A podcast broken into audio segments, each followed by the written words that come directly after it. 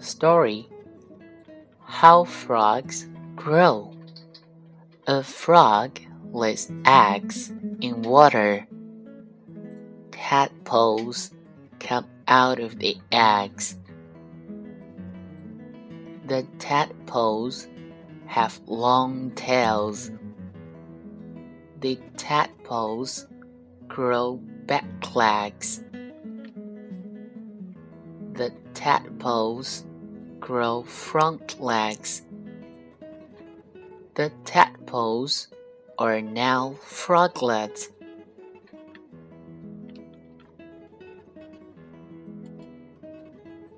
The froglets grow and grow.